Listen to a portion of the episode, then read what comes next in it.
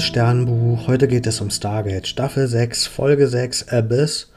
Und ja, wir sehen einen Tok'ra, der flieht vor Jafar und der versucht das Sterntor zu erreichen und irgendwie zu fliehen, aber kurz vorher wird er noch angeschossen und der Symbiont schafft es dann aus dem Wirt zu fliehen, aber der Wirt bleibt tot zurück und der sehen dann auch, wer dieser Wirt ist, nämlich O'Neill, Jack O'Neill. Und ja, dieser Wirt, also O'Neill ohne Symbionten, wird dann mit einem Sarkophag wiederbelebt und wir sehen auch ziemlich schnell, wer dafür verantwortlich ist, nämlich Baal.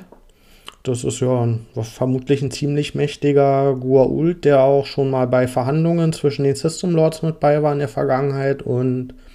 der verhört O'Neill und der will Sachen von ihm erfahren.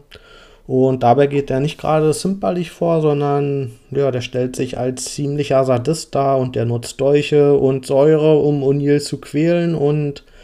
ja, wenn das dann zu viel wird für O'Neill, wird er wieder in Sarkophag gesteckt und wieder belebt. Und das ist dann quasi so ein endlos langer Loop. Und das ist so der Plan von Baal, dass es mit jedem Mal dann schlimmer wird, sodass O'Neill dann irgendwann erzählt, was er weiß von dem Tok'ra, der ja mal sein Symbiont war.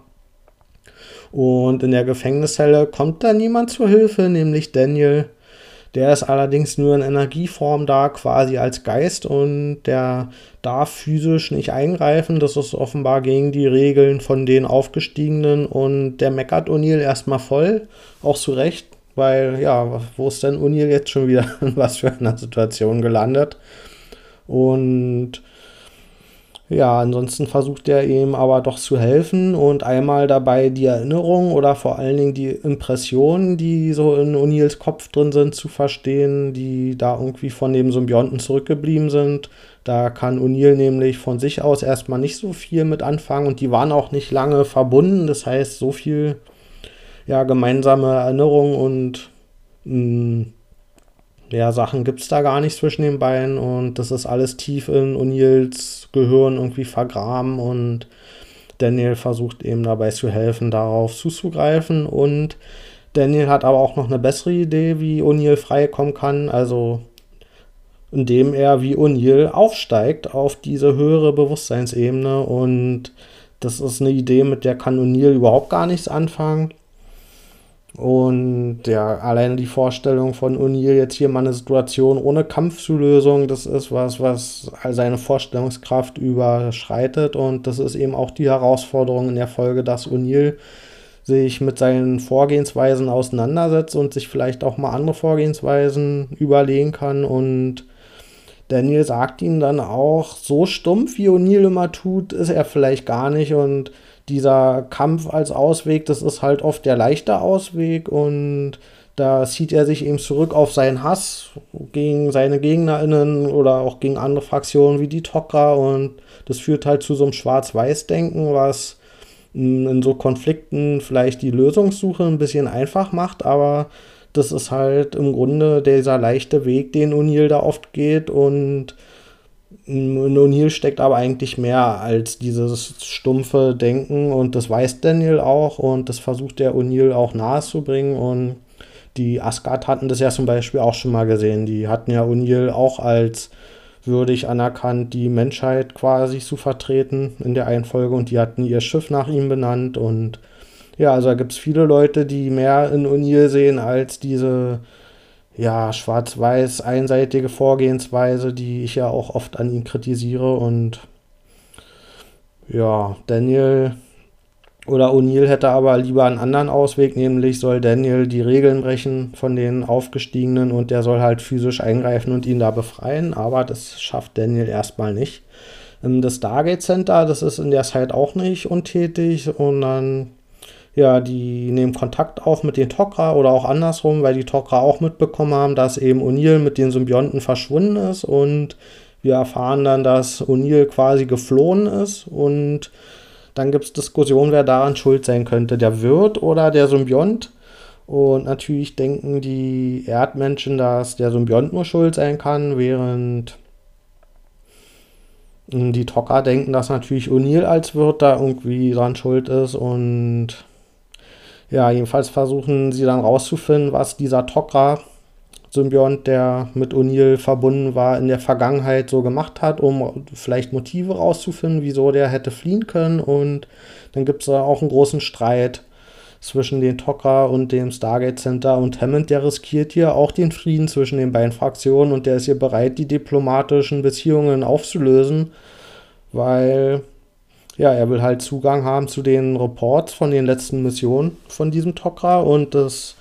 die Tok'ra sind ja ein sehr geheimnisvolles, ja, eine sehr geheimnisvolle Fraktion, weil die eben immer im Geheimen leben wollen und deswegen ist das was, was ihnen gar nicht zusagt und letztendlich ja, kriegen sie halt Zugang zu den Reports und da finden wir raus, dass dieser Tok'ra eine Affäre hatte mit einer Sklavin von Baal und durch die Verbindung mit O'Neill ist eben auch dieser Persönlichkeitseinfluss von O'Neill dazugekommen. Und O'Neill hat ja diese Maxime, dass man niemand zurücklässt. Und diese Eigenschaft von O'Neill, die hat sich dann eben mit diesem Tok'ra verbunden und deswegen hatte er dann vermutlich die Mission zurückzugehen zu Baal und diese Sklavin zu befreien, die er sich verliebt hatte und mit der er eine Affäre hatte und ja, das heißt letztendlich stellt sich raus, dass im Grunde sowohl Wirt als auch Symbiont schuld sind oder ja, zur Verantwortung gezogen werden könnten, weil eben durch diese Symbiose aus beiden was Neues geworden ist und diese Verbindung hat halt in der Ergänzung dazu geführt, dass O'Neill dort geflohen ist von den Tok'ra. Und ja, das Problem ist nur, dass Baals Festung viel zu krass ist und da sind sich Hammond und die Tok'ra einig, dass sie nicht die Möglichkeiten haben, O'Neill jetzt zu befreien. Und das heißt, es gibt erstmal keine Lösung, außer es gibt ja noch andere System Lords und das ist der Plan, eine Info an den System Lord Yu durchzustecken. Der hat nämlich ein mächtiges Pyramidenschiff und dem wird dann erzählt, dass der Ball da so, ein geheime, so eine geheime Festung hat, wo er Forschungen mit Gravitation macht und wo er auch offenbar Leute wie O'Neill verhört und das macht er alles im Geheimen und das hat er nicht mit den anderen System Lords abgesprochen und da ist Yu gar nicht glücklich mit und ja, dieses Ausspielen der Goa'uld gegeneinander funktioniert dann auch und er greift mit seinem Pyramidenschiff an und in diesem Chaos hat dann O'Neill jetzt doch wieder die Chance, sich freizukämpfen. Das heißt, er kann wieder zu seiner alten Vorgehensweise zurückgehen und kämpft sich frei und er befreit dabei auch noch die Sklavin, die mit diesem Tocker-Symbionten diese Affäre hatte und ja, die entscheidet sich dann dazu, zu den Tockers zu gehen und den Kampf von dem Symbionten fortzuführen gegen die Goa'uld und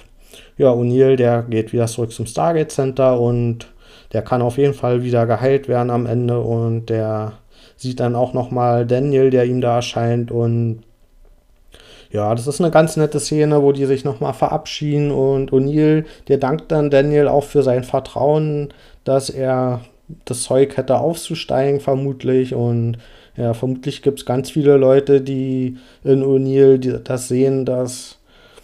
ja, dass da eben mehr bei ihm drin steckt, als er selbst denkt. Und er ist so der Einzige, der das nicht sieht. Und zumindest bedankt er sich, dass die anderen da dieses Vertrauen in ihm haben. Ich gebe der Folge 6,75 von 10 Sternen. Ich fand die ein bisschen ambivalent, dass diese Auseinandersetzung mit O'Neills Vorgehensweisen, die hat mir schon gefallen und die fand ich auch nötig, aber ja, also die Art und Weise, die fand ich so mittel. Und gerade was Daniel versucht hat, ihm beizubringen, also dass Daniel da jetzt wieder mit bei war als Geist, als Energiegeist, das fand ich schon cool, aber das ist halt auch genau dieser esoterische Anteil an seinem Aufstieg, und ja, auch diese Lehren, die er hier O'Neill vermitteln wollte, was so der für mich der noch der schwächste Anteil an Daniels Abgang damals war und dass ausgerechnet der jetzt hier im Mittelpunkt stand, ja, fand ich nur so mittel. Ansonsten wurde uns hier Baal mal ein bisschen näher präsentiert als, ja, als Widersacher und ja, der ist halt ziemlich mh, mm, eindimensional böse und sadistisch.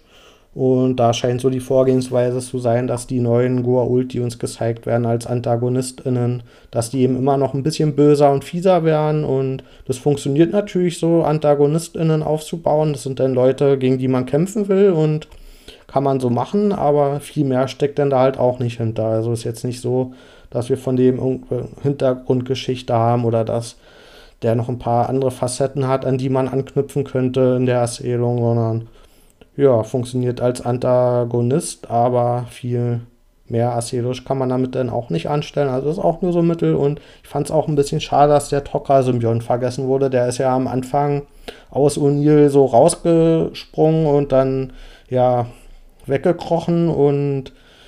mir hat mir so ein bisschen gefehlt, dass der noch ein bisschen Einfluss genommen hat oder dass vielleicht versucht wurde, den wiederzufinden, gerade von den Tok'ra oder auch von der Sklavin, die ja in ihn verliebt war. Also das fand ich ein bisschen schade, dass die, der, dieser Symbiont dann keine Rolle mehr gespielt hat und ja, vielleicht taucht der ja irgendwann nochmal auf. Also dann, bis bald.